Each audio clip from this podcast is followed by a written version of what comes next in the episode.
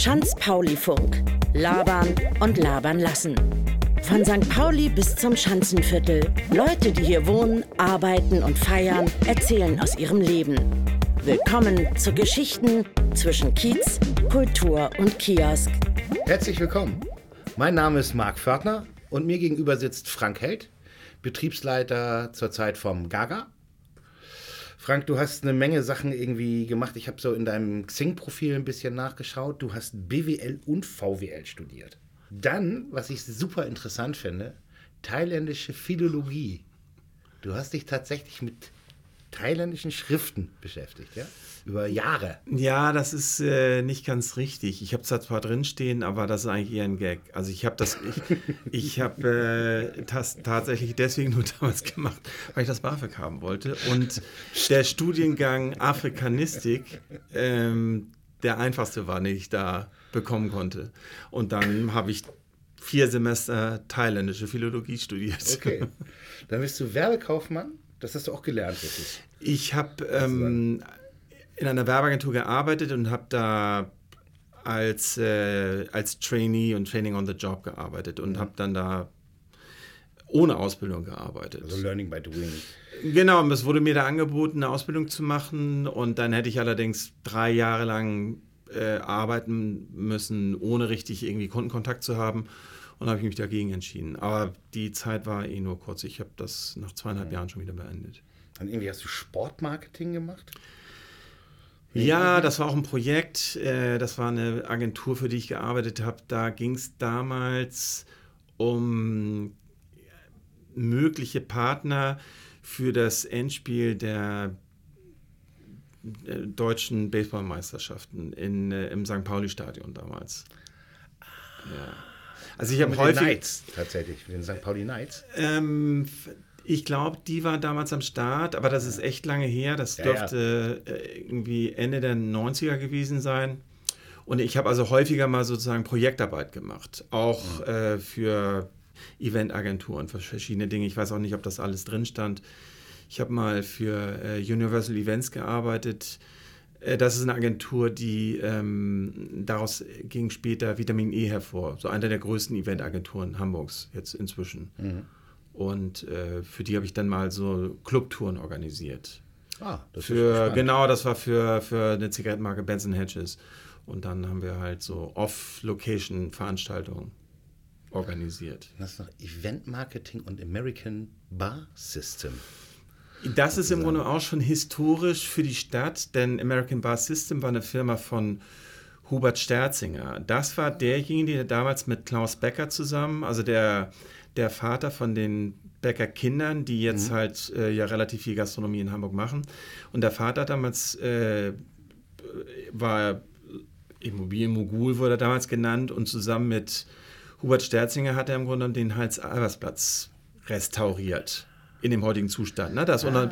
da, wo jetzt das Molly Malone ist, da war damals ein Laden, der hieß Pat O'Briens. Und da habe ich dann für die Firma gearbeitet. Okay. Dann habe ich mitgekriegt, ich habe äh, hier ähm, auf Facebook äh, spioniert. Ja, sehr gut. Du bist ein sehr großer Thailand-Fan. Ich war jetzt gerade das erste Mal in Thailand. Ich war, poste sonst nicht so viel. Nur da war ich dann mal und habe halt, ich klar, sechs oder sieben Posts gemacht und habe dann aber immer so. Mit einem Panda. Äh, habe ich gesehen. Und so einen kleinen, was war das, ein Leoparden? Der Kleines? Panda war ein Kostüm in, einem, so. in einer Eisbar in, äh, in Pattaya. Weil das war eine Bar, da waren irgendwie in der Bar, glaube ich, minus zwei Grad oder was auch immer fand ich irgendwie lustig. Ich stand dann im T-Shirt und die ganzen Thailänder, was ist mit dem denn los? Und der, da war so ein Promoter von, von der Bar, der hatte halt irgendwie so ein Panda-Kostüm an. Nein, und ich war, ich hatte tatsächlich, äh, das gab allerdings auch eine kontroverse Diskussion bei Facebook, äh, habe ich mich mit einem Tigerbaby fotografieren lassen. in Thailand. Aber du bist ein Tierfreund. Ja, ich hatte, ich war ja zweimal verheiratet und meine Frauen hatten dann auch immer irgendwie, wollten nochmal Hunde haben. Einmal hatte ich zwei, das eine Mal bis zu zehn. Boah. Ja. Bis zu zehn Hunde. Ja, weil das waren, erst waren es zwei und dann haben die miteinander so. gevögelt und hat, ich glaube, der Vater hat dann seine Tochter gevögelt, da gab es wieder Babys. Oh Gott, und Inzest. Ja, ja, genau. Und nachher hat dann, aber die Härte war dann, glaube ich, dass der, der Enkel, nee, die Enkeltochter wurde vom Opa gevögelt und da gab es dann irgendwie äh, auch nochmal irgendwie fünf Babys oder so. Naja. Wahnsinn. Also auf jeden Hunde Fall. Hunde unter sich. Ja, genau. Also ich habe ich hab selber jetzt aber keine Hunde. Ja, du bist nicht nur Betriebsleiter im Gaga zurzeit, sondern du hast wirklich angefangen im Lacage und was du mir vorher erzählt hast, du warst davor sogar noch DJ. Genau, also die Story ist eigentlich die, ich habe 83 angefangen als Disc-Jockey in Flensburg. Ich komme eigentlich aus Flensburg, habe da Abitur gemacht. Und zwar 1986 und habe 83 angefangen und habe da dann halt in verschiedenen Lokalen gearbeitet. Und als ich in, nach Hamburg kam, habe ich erstmal gekellnert im Offline. Äh, das war 87 und das Offline war, das, äh, war der Trinity-Nachfolger und Vorgänger, weil Anfang der 90er hieß es dann wieder mit Michael Ammer zusammen Trinity und davor hieß es halt Offline und dann Base. Also erst Trinity, ich glaube von 80, 78 bis irgendwann in die 80er und dann eben, und im Offline habe ich gekellnert. Da hat äh, Peter Römer aufgelegt damals. Äh. Genau, ne? So ein, der hat auch lange im, bei Radio Hamburg gearbeitet. Und äh, dann habe ich als DJ angefangen im Chacha am Valentinskamp. Relativ bekannt, die erste Bar Deutschlands mit Disc Jockey, 83 eröffnet und da habe ich dann von 87 bis 92 gearbeitet. Hm. Ja. Okay. Mano Mando. Ja, China Lounge hast du auch gemacht, da warst du Betriebsleiter und hast auch äh, für die so äh, Marketingmaßnahmen durchgezogen. Genau, für, ähm, für die China Lounge habe ich, äh, also A, habe ich da das Booking organisiert, also da war ich Betriebsleiter, habe natürlich den, äh, das, äh, so die, äh, das Management da abends gemacht, mit Kollegen zusammen, Karin Kaufmann war mal dabei, eine Zeit lang. Ne? Die macht ja unter anderem die Pink Ink, macht eher Veranstaltungen jetzt. Und äh, mit Hauke Will zusammen. Hauke Will macht jetzt ähm, äh, Gastroberatung im Gaga und Selektion. Mhm. Und, äh, und dann habe ich mich auch um Marketing mitgekümmert. Wir haben so, da gab es so, so eine Kampagne, die wir da entwickelt haben für, für die China Lounge, so eine bundesweite, wir haben eine Kooperation mit dem Blond Magazin Ah. Und äh, die haben so eine Veranstaltung, das heißt, immer als das Heft rauskam, haben sie ein Event bei uns gemacht. Und dafür haben wir dann alle zwei Monate eine ganzseitige Anzeige gehabt in der Blond. Gratis halt. Okay, äh, genau. Dann äh, warst du auch Betriebsleiter im Schöne Aussichten. So mal ein bisschen weg vom Kiez, irgendwie dachtest du dir? Das ist, lief parallel, weil das war die gleiche Gesellschaft, ah. die auch das, die China Lounge gemacht hat. Ach so, obwohl da ja auch mal Live-Musik stattgefunden hat. Genau, das lief vom Programm was anderes auf jeden Fall. Also da gab es, das war ja auch, auch eine Event-Location. Wir haben damals selber die Vermarktung gemacht. Und äh, dann gab es eben auch so Live-Formate. Das war allerdings nicht so wirklich erfolgreich da. Also mhm. als Event-Location hat das funktioniert. Und dann gibt es ja diese, seit fast 20 Jahren jetzt diese Afterwork-Veranstaltung. Und äh, ja, nur da war eben, da war eher so Eventmanagement gefragt. Ne? Da waren, wie gesagt, ich habe die Angebote mitgeschrieben mit einer Kollegin zusammen, die äh, hat auch in der China gearbeitet. Und dann gab es da irgendwie so einen Übergang, weil dann die China verkauft wurde und mhm. die Leute, denen das schöner aussehen würde, haben dann äh, das Mondu gekauft. Ah ja. Wo du dann auch gearbeitet hast? Da habe ich dann auch gearbeitet, wobei ich zwischendurch nochmal im äh, ähm, Golden Cut gearbeitet Golden Cut, ja, bei mir um die Ecke sozusagen. Ja, genau. Da habe ich im Golden Cut gearbeitet. Das war Wahnsinn. allerdings nach der Zeit von äh, Manu Bereuter, ne? sondern ich habe mhm. mit hier äh, Human und Humayun Nick Maslak, die da dieses Boxstudio in der Max-Brauer-Allee haben. Ah ja. Die haben auch damals Tür in der China Lounge gemacht und im Mondu und äh, ja, genau. Und jetzt haben sie, ich glaube, es ist gerade verkauft worden. Hm. Das Cut. Warehouse hast du auch noch gemacht. Mann, oh Mann, oh Mann. Oh ja, genau. Kann ich nur sagen. Das ist eine Menge äh, Erfahrung, einmal so quer über den Kiez, irgendwie zu, hin und zurück. Ja, das so, stimmt. Mit allem drum und dran. Das heißt also, so Nachtarbeit äh, ist für dich eigentlich nichts Besonderes. Nee, das finde ich mich normal, wobei ich im Gegensatz zu vielen anderen Leuten mein Leben nicht daran angepasst habe. Das heißt, ich, äh, klar, am Wochenende arbeite ich nachts, aber meistens stelle ich meinen Rhythmus am Sonntag wieder um.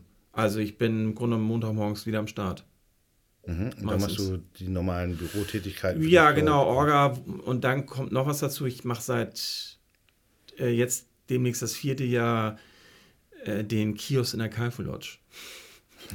Echt? Im Sommer. Hm?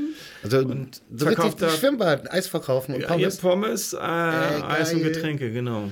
Geil, super. Das finde ich. Ich ja mache übrigens die besten Pommes der Welt, aber ich schon mal im Nebensatz ja. erwähnen darf. Ne? Ja, ja, klar, so ein bisschen Eigenwerbung. Also der Imbiss in der Kaifu Lodge, also oder im Kaifu Bad. Im Kaifu Bad. Im Kaifu Bad natürlich. Ja, Man muss nicht genau. in die genau. Lodge gehen. Man kann auch bei Frank Pommes essen in der Kaifu. Genau. Ohne Lodge. Ja. Ja, super. Das heißt, äh, das geht jetzt wieder los. Ne? Egal, egal, wo gefeiert wird, äh, da arbeitest du gern. so. Wie ja, ist das? Ich arbeite einfach gern. Ich mag gern mit Leuten umgehen. Was da sich neu entwickelt hat, einfach was oft mit Kontakten zu tun. Also da ich viele Leute eben so lange kenne und äh, die, äh, das Schwierige möglicherweise ist, ähm, ich bin jetzt nicht der Typ, der ja einfach Ja sagt zu allem, was die Leute mir sagen, sondern äh, ich mache die Dinge immer im Sinne des Unternehmens und nicht für irgendwelche Gesellschafter. Also da gibt es halt Reibungspunkte immer mhm. mal wieder. Ne? Also ja, weil mir das halt wichtiger ist, wie es eben der Firma geht und nicht dem Gesellschafter. Ja. Wie ist das? Du hast so ein paar Gäste, die tatsächlich aus so anderen Clubs mitkommen, da wo du hingehst und so? Also, also ich würde mal sagen, äh, so, ich habe jetzt keine richtigen Fans oder so. Ich bin, ich habe auch mal Veranstaltungen auch gemacht zum Teil, aber da ich selber nicht mit den Leuten feiere, sondern einfach nur mhm. viele Leute kenne, ist es jetzt nicht so hier, da ist Frank, da müssen wir jetzt hin. Aber es gibt schon Leute, die sagen, dass das sozusagen ein Plus-Argument auf jeden Fall ist, ne? weil sie mich kennen, weil ich vielleicht ein netter Host bin oder was auch immer. Mhm. Oder ähm, dass dann ja auch immer eine bestimmte Art und Weise ist, wie ich so einen Betrieb führe. So, ne? ja.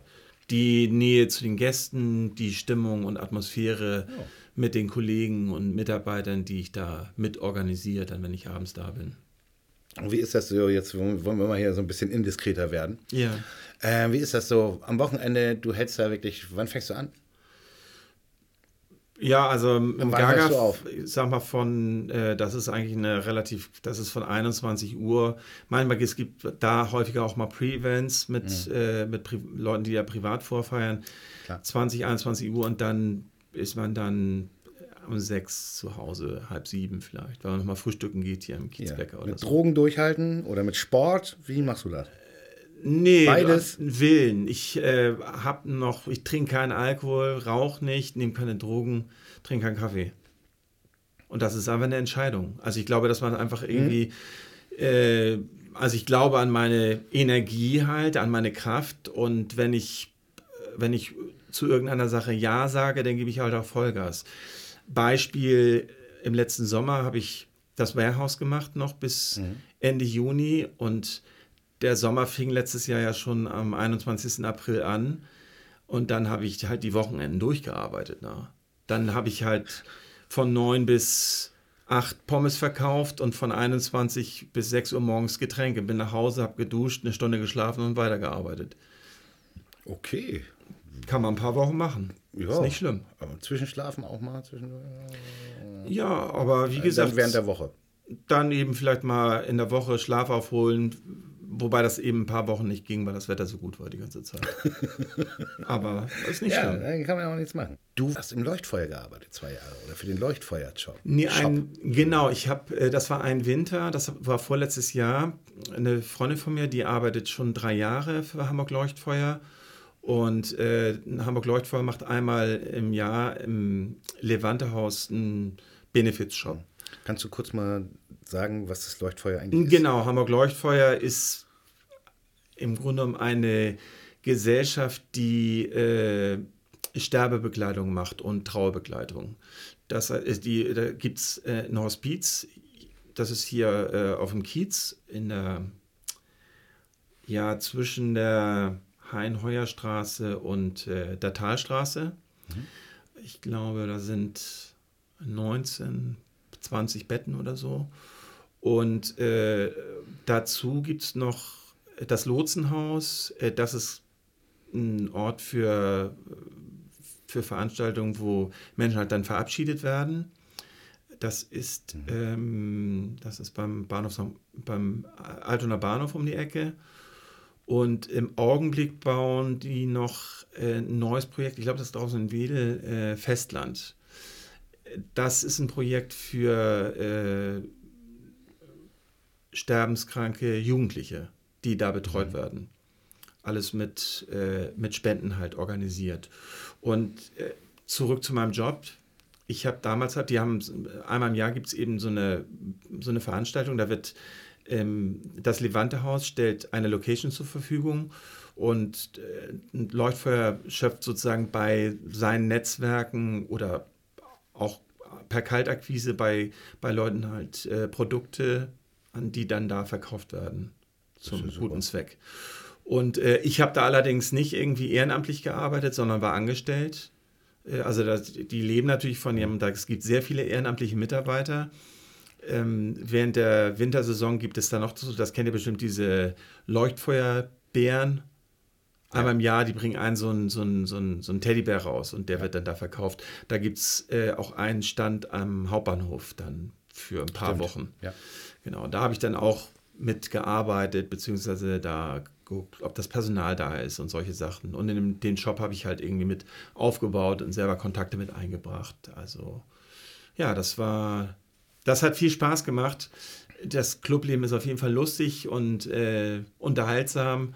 Äh, da hat man nochmal einen ganz anderen Zugang zur Arbeit ja, ja. an sich bekommen, weil das dann natürlich irgendwie tatsächlich viel mehr Sinn macht, ne, als jetzt irgendwelche Leute vielleicht zu bespaßen oder zu bereichern. Was ja auch eine Funktion in der Gesellschaft Klar. hat, ist ja in Ordnung. Ne? Aber auf jeden Fall war das eine tolle Erfahrung, das zu machen. Ähm, es gibt eine Menge Großveranstaltungen in Hamburg, insbesondere auf der Reeperbahn, mit der Reeperbahn. Äh, es gibt Sachen, die hier in der Schanze stattfinden.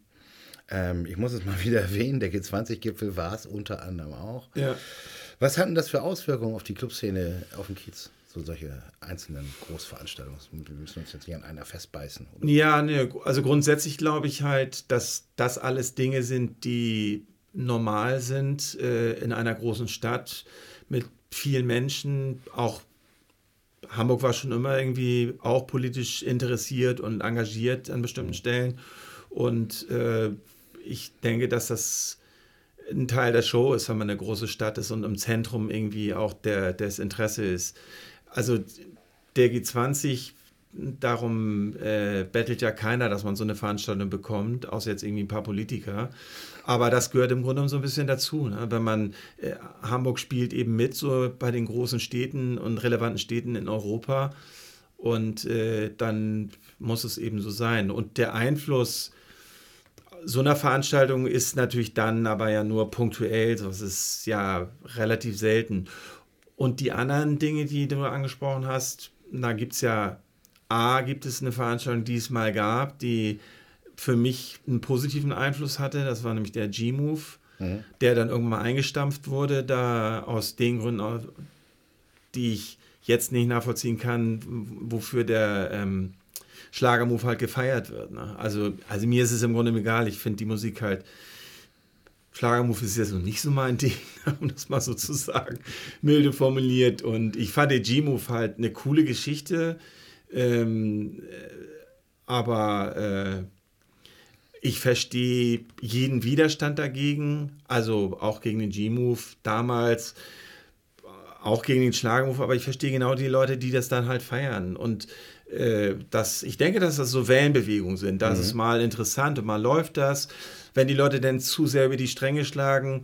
Ich denke halt, wenn sich der Schlagermove weiter so entwickelt, wie er im Augenblick läuft, dann werden die Behörden eh selber irgendwann mal sagen, wir machen es nicht mehr weiter, weil der Schaden vielleicht zu groß ist und so weiter und so fort. Na, es gibt der Widerstand ist ja jetzt neu, so der öffentliche gegen den ja. gegen so und äh, von daher muss man mal sehen, wie sich das entwickelt. Aber ähm, ich würde jetzt nicht unbedingt, wie gesagt, Schlager ist halt jetzt nicht meine Musik, deswegen. Ich dachte eher auch so von der Gastronomenseite her, ist das nicht eher so, dass wenn so Schlagermove ist, die Leute mit euch in die Clubs kommen und da die Toiletten vollpissen oder so? Also ich meine, das machen sie sonst auch. Nein, aber das sind ja andere aber Gäste. Ist dann nicht das extremer? Ist, nein, das sind nicht die Gäste. Ich würde eher sagen, dass sich davon jetzt normale Clubgäste alles, was jetzt auch Szene angeht oder so, ne, Mhm. fühlt sich davon dann eher abgeschreckt. Aber ich weiß zum Beispiel, aus eigener Erfahrung, vor anderthalb Jahren beim, war ich beim Schlagermove das erste Mal in meinem Leben per Zufall, weil ich war vor auf der Koi, auf so einem, so einem auf diesem Mhm. Ja, Partyschiff, auf dem ne, da war, wie heißt das noch, Meet 45 oder was auch immer, das ist dieses Event,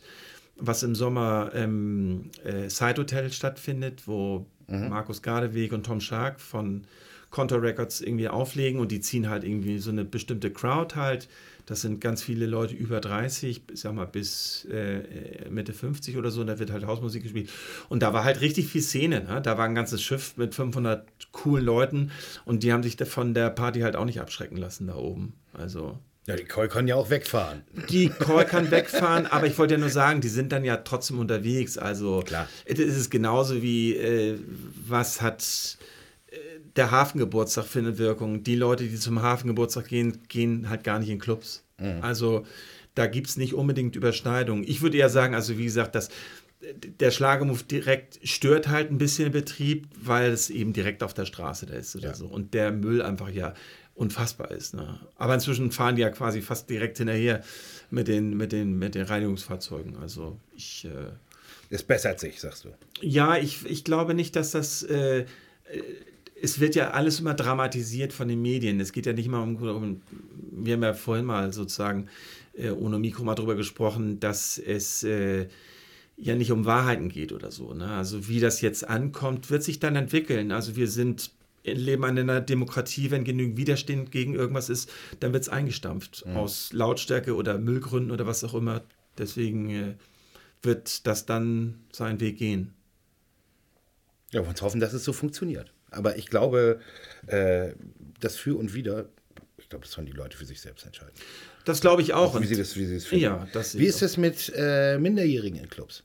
Habt ihr da öfter Probleme? Irgendwie, dass reingeschmuggelt wird oder sowas in der Art? Also ich würde mal sagen, äh, die Möglichkeiten für die jungen Leute heute sind auf jeden Fall größer geworden und äh, die an sich müssen sich alle ordentlich Mühe geben, nachzugucken, ob das mit den Ausweisen stimmt. Das Thema ist halt ein altes Thema. Ich erzähle mal eine lustige Anekdote vom Gerne.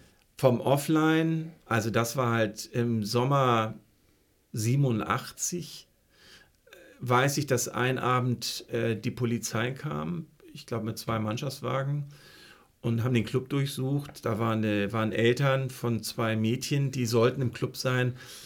Die Türsteher haben vorne gesagt, die können nicht drin sein. Die waren 11 und 14 und sie waren im Club und sie sahen nicht aus wie 11 und 14. Also deswegen, äh, ich glaube, normalerweise kontrolliert eigentlich jeder. Es gibt bestimmt Läden, die es halt lockerer sehen oder so. Und dann ist ja noch diese, das finde ich selber nicht so gut, dieses Konzept hier U18-Veranstaltung, die verwässert natürlich so Jugendschutzgesetz. Ähm, Aber das müssen die Behörden wissen. Dass das funktioniert, wundert mich. Aber ich selber, für jeden normalen, coolen Club geht es im Grunde nicht, sowas zu machen. U18-Partys ist im Grunde dann immer sozusagen Todessignal für einen Club, der sozusagen ein, der ein normales Geschäft hat. Äh, Locations, denen ist das egal, was ist hier, Edelfettwerk oder so, denen ist ja, es ja klar. wurscht zum Beispiel. Ja. Ist klar. Äh, irgendwelche Drogentrends neue? Gibt's, geht irgendeine Richtung? Gerade die Kids irgendwie? Da ich ja nichts konsumiere. Nein, ist ich meine jetzt nicht dich. Ich weiß, ich Also, weiß, aber ist es für mich immer schwer nachzuvollziehen. Also ich glaube halt weiterhin, dass äh, die Akzeptanz im Allgemeinen von, äh, von, von Drogen groß ist. Marihuana ist ein Witz oder die ganzen ähnlichen Dinge da, die da geraucht werden, das ist eigentlich allen egal. Das raucht auch jeder, also in Clubs natürlich nicht. Fällt ja auf. Ich meinte ja auch Drogen. ja, ja, genau, siehst du, du aber ich, ich sehe es im Grunde genommen, dann für mich ist, sind ja auch, ist ja Alkohol ist ja genauso eine Droge. Natürlich. Und äh, die ich meinte aber Dinge eher so neue Trends in irgendwelche äh, Chemo-Geschichten. Irgendwie sind die Leute jetzt besonders. hat im Grunde genommen, ich glaube, das sieht man im Grunde genommen in, in diesen Szeneclubs eher nicht. Ne? Also mhm. ich würde mal, die Szeneclubs sind bestimmt eher affin für, für Kokain und ähnliches. Ja, ja. Ne? Da sind Leute eher mal, die auch irgendwie. Ich kann mich noch Geld an Zeiten erinnern im Purgatory, Entschuldigung, dass ich ja. dich unterbreche, aber wo wirklich ein riesen Zettel auf dem Klo hing. Bitte kokst nicht auf dieser Toilette. Die Polizei kontrolliert uns ständig. Bitte lasst es sein. So, ne? Und ich meine, das Purgatory war ja nun kein Edelclub. Nein, das stimmt auch, natürlich. Also, aber das war, ich rede auch nicht von edel, ich rede ja von Szene. Ja, ne? ja. Und Szene ist im Grunde sind ja diese Leute, denen denen so das, äh, wo man jetzt sein muss und was cool ist. Und das Purgatory ja, war ein cooler Laden, ne? Wie hier zig, Edeka über oder. Zig Jahre. Genau, ne? Da gibt es ja immer auch Läden, die jetzt irgendwie, wie hieß denn das noch? Das habe ich irgendwann mal entdeckt in der Friedrichstraße. Das gibt es auch nicht mehr. Äh, Fuchsbau. Ich glaube schon. Ja, das gab es nur irgendwie. Ja. Da war ich halt ab und zu mal, als ich im Montu gearbeitet habe, das ist drei Jahre her. Und das war eben so ein 20 Quadratmeter Laden oder so, aber mit Tanzfläche. Also und ja, also je später die Uhrzeiten sind, desto wahrscheinlicher ist, dass sie halt was genommen haben. Äh, Im Südpol war ich irgendwie auch Denke mal vor ein paar Wochen und äh, da sind die Leute halt irgendwie ja bekifft und wahrscheinlich nehmen sie irgendwelche Pillen. Ne? Das sind ja. Studenten und ganz normale Leute, die herumrennen.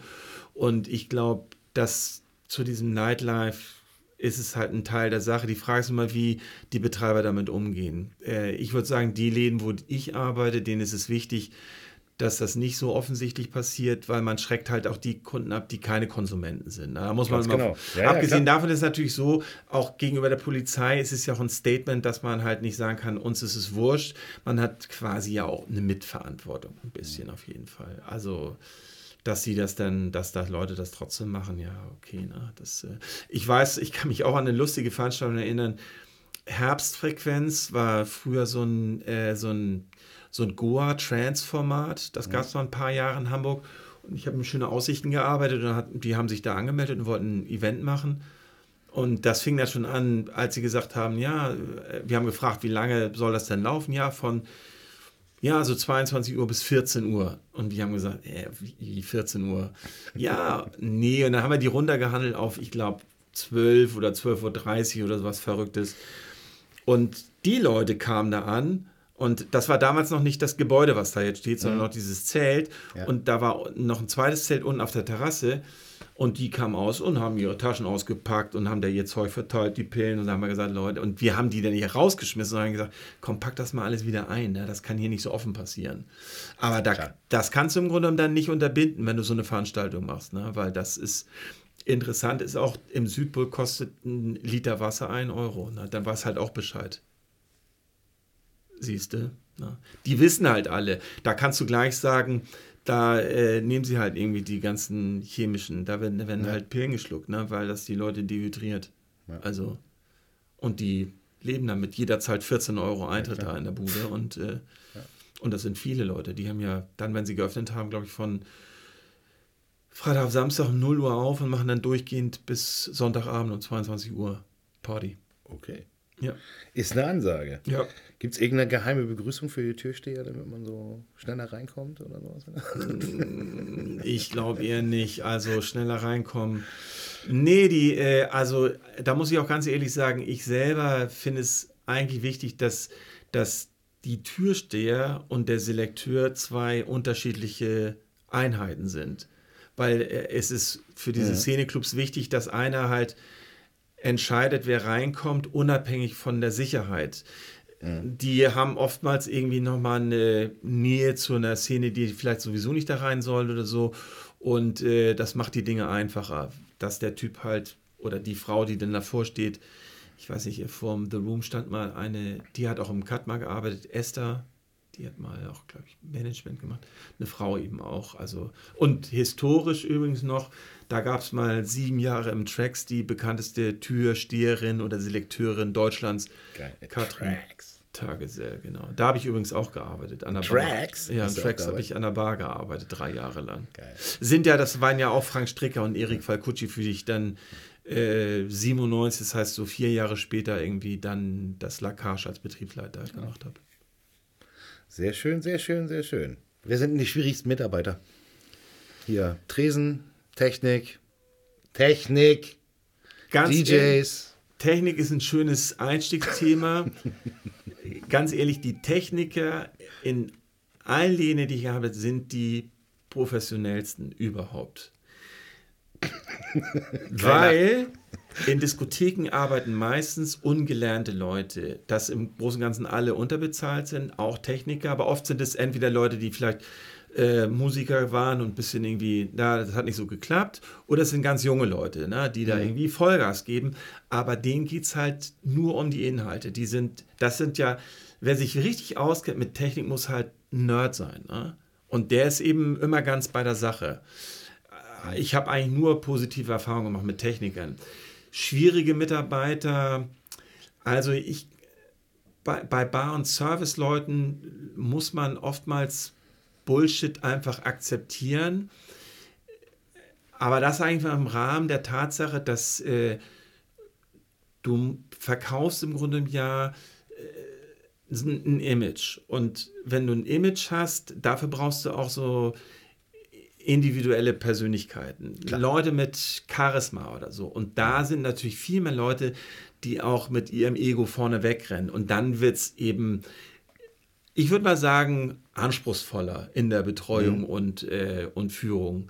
Aber äh, ich hatte da auch schon Leute, wo ich dann dachte, ey, geht gar nicht, aber äh, das ist eher, das ist eher echt selten der Fall. Also, Äh, ich habe von so einer Karte gehört, oder von dem Chip, in, mit der man fast in alle Clubs auf dem Kiez reinkommen soll. Okay. Also irgend. Äh, Das hört sich eher nach einem Gerücht an, würde Ja, ich sagen. Dass man überall, weil die Frage ist ja, überall reinkommen oder überall keinen Eintritt bezahlen, sind ja immer noch mal andere Sachen. Ne? Das Reinkommen alleine, es hilft natürlich, wenn man viele Leute kennt. Also wenn ich jetzt irgendwo hingehe, zum Beispiel, kenne ich oft irgendjemand an der Tür oder Selektion oder Klar. so.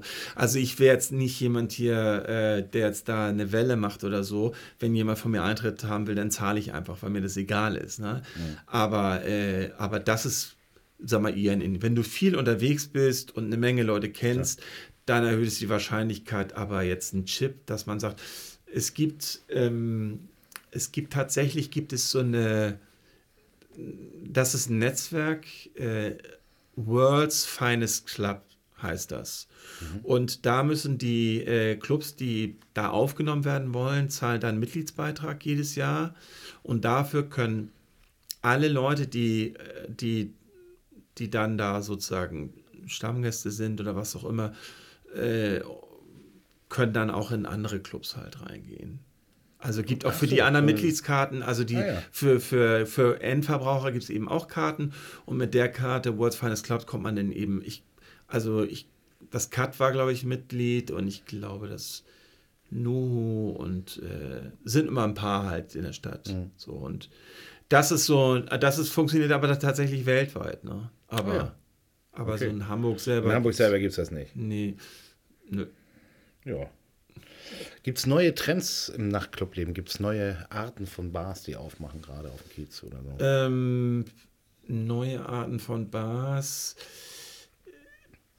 Also ich, Also jetzt nicht die Astra Brauerei. nee, habe ich schon verstanden, wobei das Konzept gar nicht schlecht ist. Ja, weil's ja, hab ich schon gehört. Genau, ne? also das Essen ist auch richtig gut und so. Also ich, ich finde das eine gute Sache. Ehrlich gesagt, ist natürlich auch so ein, auch ein Touri-Ding, aber ich weiß zum Beispiel, ähm, mein Bruder ist Disc-Jockey und der arbeitet, der organisiert da die DJs im Astra Brauhaus. Und äh, da ist jetzt donnerstags, ist da Bingo. Ja, ja, hab ich schon gelesen. Da sind 1000 Leute. Echt? Ja. Wow. Das ist Okay. richtig voll. Das funktioniert Geht auf jeden. Fall. Ansonsten, da die Reeperbahn so touristisch ist, so richtig trendige Sachen, muss man eher so ein bisschen abseits suchen. Ne? Da hat ja, es gab ja mal diesen Versuch mit dem Moin. Äh, das war ein Laden, die gab es in der Friedrichstraße, relativ kurz. Mhm. Ich weiß nicht, ob das ist neben Frieda B gewesen, hat aber nicht funktioniert. Äh, So, und ansonsten sind einige Lokale ja schon sehr lange da. Ne? Also mhm. das Mundus, glaube ich, also die haben elfjähriges gefeiert. Ja, nee, mir ging es eher um neue Trends. Wenn du sagst, da gibt es jetzt eher Trends, sowas, also ich, ich, ich glaube. Astra Brauerei ist sozusagen der neueste Trend dann. Nö, es gibt immer mal so, aber so mhm. keine spektakulären großen Große neuen Sachen oder so, so.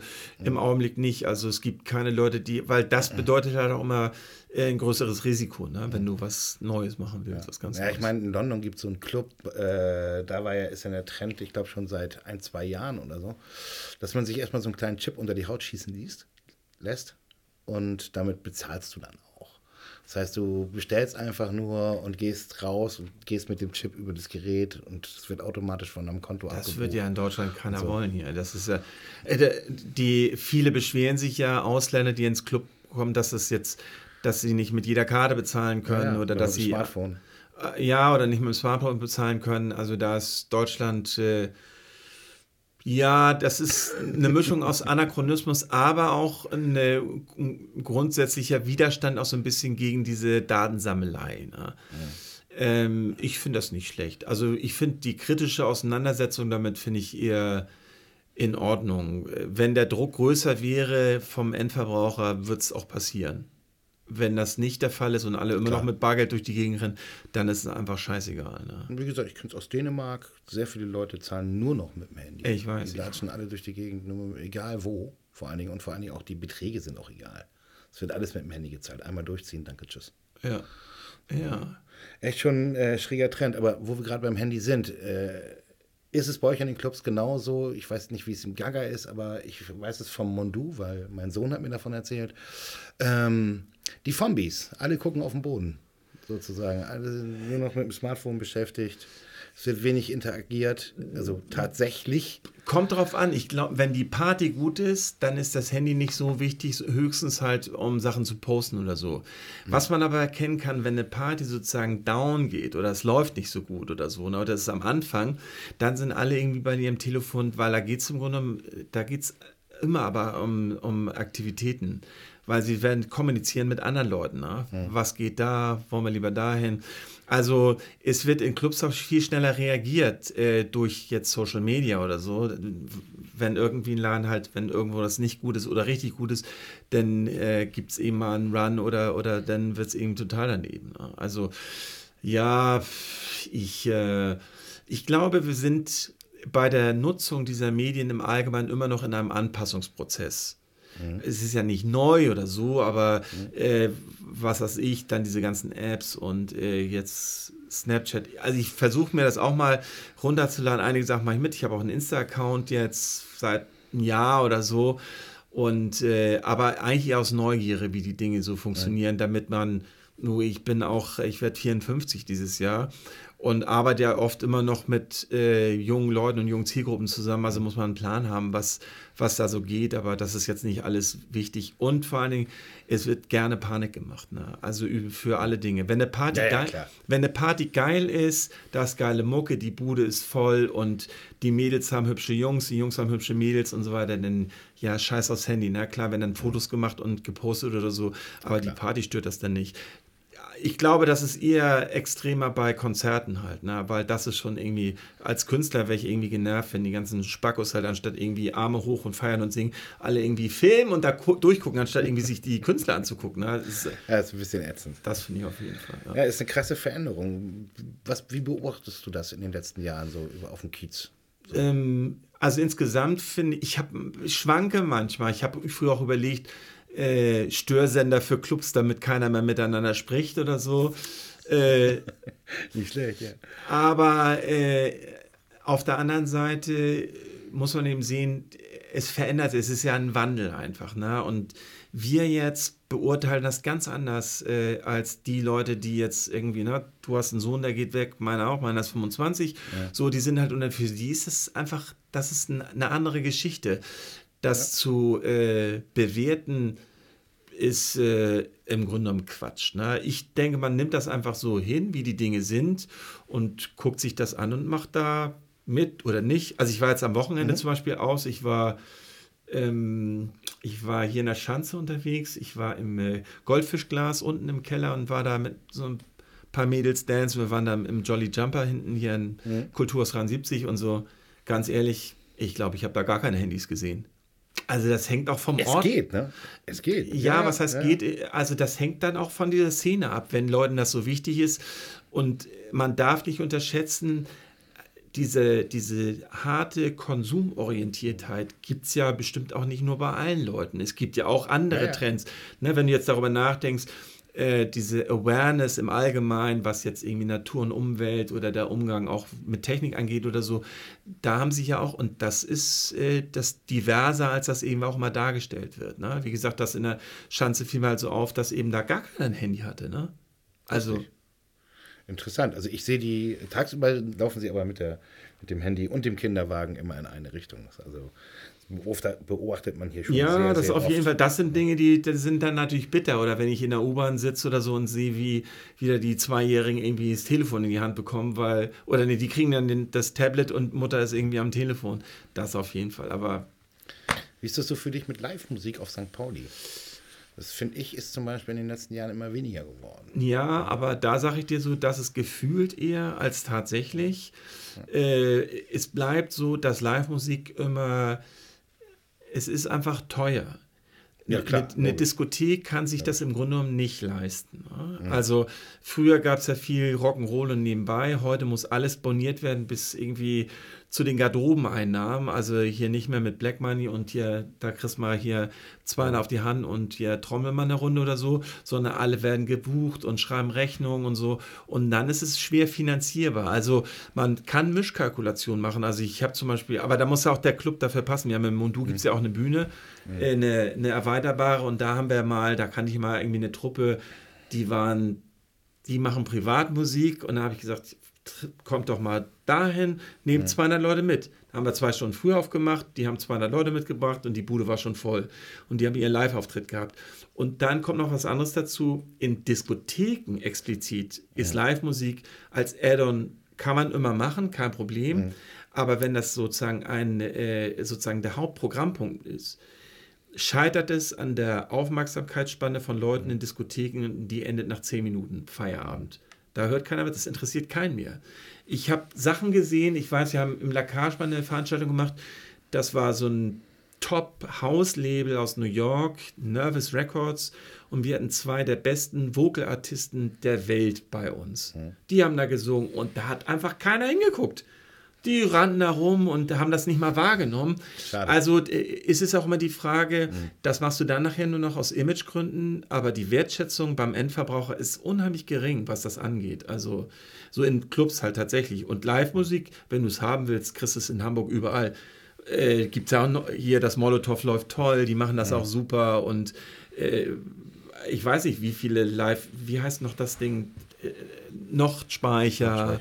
Mhm. Und äh, also ich finde, es gibt. Ja, die hatten wir schon hier neulich und die meinten irgendwie, es ist eher so ein bisschen in Richtung Clubsterben orientiert, dass es halt immer weniger wird und. Was sagst du dazu? Ja, das finde ich eine typisch negative Einstellung. Ich sehe das mhm. anders. Ich sehe, die Dinge sind im Fluss und bewegen sich die ganze Zeit. Na, mal ist es mehr, mal weniger. Am Ende ist es so, äh, Kultur und Subkultur entsteht ganz automatisch in einer Stadt, die groß ist wie die Stadt. Ne? Da sind verschiedene Leute aus der ganzen Welt. Wichtig ist, dass Hamburg weiterhin so eine offene Stadt bleibt, wie sie ist. Sie wirkt ja konservativer, als sie eigentlich ist, gerade was jetzt irgendwie ausländischen Einflüssen angeht, weil Hamburg war schon immer extrem multikulturell, ohne Multikulti zu sein, weißt du? Das ist ja, ja.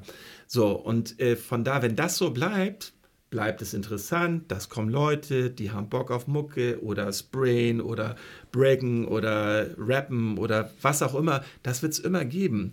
Und es geht aber oft um eine gefühlte Geschichte, gerade für Leute, die sozusagen Entwicklung betrachten und in der Rückbetrachtung sieht jeder die Zeit, die für ihn die wichtigste war in seinem Leben, wo er mittendrin mhm. war, zum Beispiel als die beste. Also tatsächlich die beste, was aber aus seiner Sicht sein mag, aber das ist halt was Gefühltes. Aber an sich würde ich sagen, es verändert sich nicht so viel, wie sich das äh, wie das immer so dargestellt wird. Ist ja interessanter, ja. ne? Oha, Drama, also echt das, Klima, das Thema Clubsterben. Ich würde es mal nachgucken, das findest du bestimmt in den letzten 20 Jahren einfach permanent in der Presse. Ja, klar, ist wahrscheinlich auch so ein. Ja, das ist einfach so ein Dauer. Thema, genau, was die Leute gerne sagen. Ich würde aber sagen, es verändert sich. Aber man sieht zum Beispiel auch daran, dass so ein, ja, das ist ja total Subkultur, äh, der Pudel, dass es den eben immer noch gibt. Ne? Oder wenn das Der war auch nur durch einen Glücksfall. Ne? Also so, ne? Ganz ehrlich, warum? Scheißegal. Das ist ewig schon da. Ja. Das Molotow, die sind sogar beim Umzug, hat, das hat denen sogar geholfen. Da ist sogar mehr los. Also die Stadt ist offen dafür. Und solche Geschichten wie zum Beispiel das Reeperbahn Festival helfen halt Ja, das enorm. toll. Äh, das ist eben wichtig für die Stadt, weil äh, Hamburg hat halt in der, in der internationalen oder auch in der weltweiten Wahrnehmung unheimlich an Gewicht gewonnen durch die Veranstaltung. Ich arbeite übrigens da seit zwei Jahren auch irgendwie als Stage Manager für Hm. Inferno-Events, auch bei den Tagesveranstaltungen Ah ja. beim Reeperbahn Festival.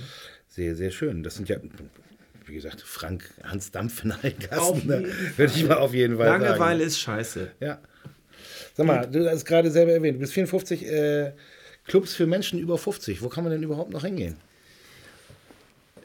Die Antwort ist relativ einfach, äh, dass sich das auf eine geringe Anzahl oder auch Veranstaltung reduziert, ist normal. Klar. Und zwar hat das mit deiner, mit unserer Ausgehfrequenz zu tun. Ne? Je älter man wird, desto seltener geht man aus. Und theoretisch brauchst du, um die gleiche Anzahl Gäste dann irgendwie zu generieren, äh, immer dementsprechend viel mehr Stammpublikum. Also das schöne Aussichten zum Beispiel, diese Afterwork-Party da jeden Donnerstag seit 19 Jahren. Äh, Da sind jeden Donnerstag zwischen, ich würde mal sagen, 400 und 1000 Gästen. Die haben aber, ich würde sagen, 20.000 Stammgäste Ja, okay. So die immer mal wieder da auftauchen halt. Und, äh, und du musst im Grunde suchen. Du kannst ja A, suchst du über bestimmte Inhalte, also es gibt ja Musik, die im Grunde eher ältere Leute anspricht. Also Jazz zum Beispiel, ich weiß, im Cotton Club oder solche Läden oder so. Ah. Also, Hab genau. ich früher gewohnt. Gott, klar. So, genau. Aber es kann ja auch, aber du kannst auch andere. Ich, das liegt aber auch an dir, wie du dich fühlst. weil Nee, willst, nee, ich fühle mich schon so, als ob ich noch in den Club gehen würde. So, weil willst du in einen Club gehen, wo halt nur 50-Jährige sind? Nee, es sollte schon gemischt sein, ne? So, genau. So ein gemischt ist das eben dann, da muss man eben sehen, davon gibt es eben nicht viel. Gaga ist jetzt ein Beispiel, ne? Also Mhm. da ist das Publikum zwischen 25 und 70 oder so, ne? Ja, Aber ich weiß eben auch, als ich jetzt im Jolly Jumper war, war das Publikum zwischen 18 und 60. Ging halt auch, ne? Also Okay. das hängt, ich glaube zum Beispiel, dass insgesamt die Schanze relativ, äh, ich sag mal, offen ist und dann ist das Publikum insgesamt halt breit, was da an, an Leuten so unterwegs ist oder so. Und auch da unten, das Goldfischglas selber ist ja, ich sag, eher so ein studentisches Ding, würde ich sagen. Ne? Aber da im Keller war das Publikum auch. Da, wir waren jetzt auch die Ältesten da wahrscheinlich, aber es war jetzt nicht so, dass es irgendwie irgendjemand gestört hat. Also, und das hat was, ich glaube, das hat viel was mit, mit dir selber zu tun. Und dann musst du einfach suchen. Ich war im äh, September beim Konzert, Der Sommersalon kann man ja auch noch mal rein. kann man auch, Finde ich auch. aber ich wollte nur sagen, ich war äh, zum Beispiel im Konzert von äh, Electric, von der Electric Light Orchestra. Ne?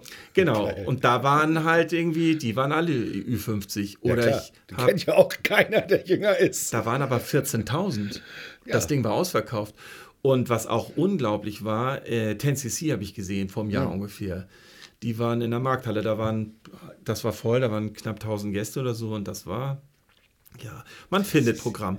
Man muss einfach nur Ja, mehr klar. suchen. Du kannst nicht einfach sagen, ich gehe jetzt auf den Kiez oder so, sondern du musst überlegen, okay, was gibt es halt für Programm oder so. Aber das finde ich jetzt kein Drama. Ich würde sagen, man findet auch was für Gäste, für, wenn man über 50 ist. Nee, das denke ich auch. Also das war jetzt nicht mein Ding. Nein, nein, man muss nur so. suchen. Wäre schön, wenn es auch mal. Aber du hast recht. Ein Clubkonzept in der Richtung kann es eigentlich nicht geben. Wie gesagt, das bleibt eben einfach ein zu ja. großes Risiko. Ne? Ja, ja, klar. Sag mal, ist das Gaga denn wirklich ein Schickimicki-Club? Man hört das ja immer so. Elite-Club, Schickimicki-Club, Gaga, geht Also, hin. ich würde sagen, äh, Schickimicki ist ja eine, eine negativ behaftete Beurteilung. Kann man aber durchaus sagen. Also, es ist halt ein schicker Club. Die Erwartung an die Gäste ist, dass sie ankommen, es ist für sie ein besonderer Abend. Also, man will, der Typ, da ist ja vorne Hauke, wie gesagt, der selektiert. Und äh, Leute, die sagen, ja, hm, heute gehe ich auf den Berg oder ins Gaga, das ist Quatsch, ne? sondern im Grunde müssen die Leute sagen, ich, gehe ins ich, Gaga. ich will essen ja. gehen oder in eine Bar und danach irgendwie schön tanzen. Ne? Da sind alle schick angezogen und das ist, äh, ich würde insgesamt, es gibt sehr hochwertige Drinks, die findest du selten jetzt in der Diskothek oder so. Äh, da man wird irgendwie sehr bevorzugt behandelt als Gast und da kümmert man sich. Der Laden ist die ganze Zeit irgendwie total sauber und ordentlich und äh, es es ist einfach, äh, also es hat so auch mit dem Kiezgefühl da unten eben nicht so viel zu tun. Ne? Es gibt mhm. auch noch Hemmungen für Leute, die da hingehen, die eigentlich Zielgruppe sind, die jetzt sagen, ja, Reeperbahn gehe ich gar nicht hin oder so. Mhm. Ne? Aber das hat damit nichts zu tun. Ich würde schon sagen, man kann sagen schickimicki, aber es ist einfach ein wirklich, ist einfach ein schönes Lokal halt für Leute, die irgendwie schick ausgehen wollen. Dafür ist es richtig. Und Musik ist halt, ja, ich sag mal, moderne Tanzmusik im mhm. Allgemeinen. So. Sehr gemischt. Äh, ihr habt ja auch viele Promis und so. HP Baxter habe ich im Mondu schon ein paar Mal gesehen und so. Ist der eigentlich irgendwie, der ist auch so Dauergast auf dem Kiez, ne? So ich glaube, auch das wird weniger, weil er irgendwie auch äh, ne, jenseits der fünf ist. Aber auch der taucht da mal auf oder so. Ne? Insgesamt war Hamburg noch nie äh, so ein Ort, wo, wo man nachts viele Promis gesehen hat. Es ja. gab immer mal Leute, Läden, wo man, wo die dann mal gerade hingegangen sind. Aber die haben ja selber keine Ahnung, sondern da sagt ein Tourmanager hier jetzt, wo geht man dann hin? Und dann fragt das Hotel oder was. Dann ja. gehen sie ins No, ins Niki oder, oder vielleicht auch ins Gaga oder so. Und, äh, oder im East ist gerade irgendein Event oder so. Also die tauchen, oder die tauchen auch in ganz anderen Läden auf. Also, äh. Wie ist das so mit dem VIP-Bereich in den Clubs? Irgendwie so? Das ist, das ist immer nur die schicksten Mädchen drin, immer nur die geilsten Drinks. Ist im so, ich habe da ein paar Fragen zu. Also, ja. wer zahlt den ganzen Kram überhaupt? Die Firma, der Chef? Trinken die Promis umsonst? Wie ist das bei euch? Hm, also, Gaga trinkt, äh, es gibt Leute, die vielleicht einen Deal haben und irgendwie günstiger trinken, aber das sind dann eher, eher Partner oder so. Aber normalerweise zahlt da jeder, der kommt halt und zahlt seine Sachen. Also, äh, ich, das ist auch kein Laden, ah, das kenne ich auch gar nicht, dass man jetzt sagt, hier, hier, wenn deine Band kommt oder zur Aftershow, ihr kriegt alles umsonst, das ist irgendwie, das habe ich, das hat, das kenne ich nicht. Das ist im Grunde auch schon wieder uncool. Cool ist es nur dann, wenn die einfach kommen und plötzlich dastehen und keiner ja. hat was gesagt. Klar. Aber das äh, es passiert einfach selten. Im Lackage habe ich es häufiger gesehen. Ne? Das Lackage war schon, äh, das war schon relativ promi-affin. Also, aber als es äh, noch Top Ten war, habe ich da Prinz tanzen sehen mit zwei Bodyguards. Ja, siehst du. Also ich habe im, La im Lacage waren auch schon. Da war mal äh, spektakulärerweise war da mal eine Aftershow-Party von Marilyn Manson.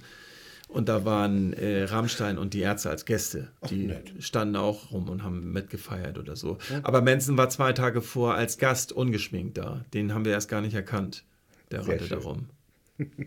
das finde ich, find ich wirklich super.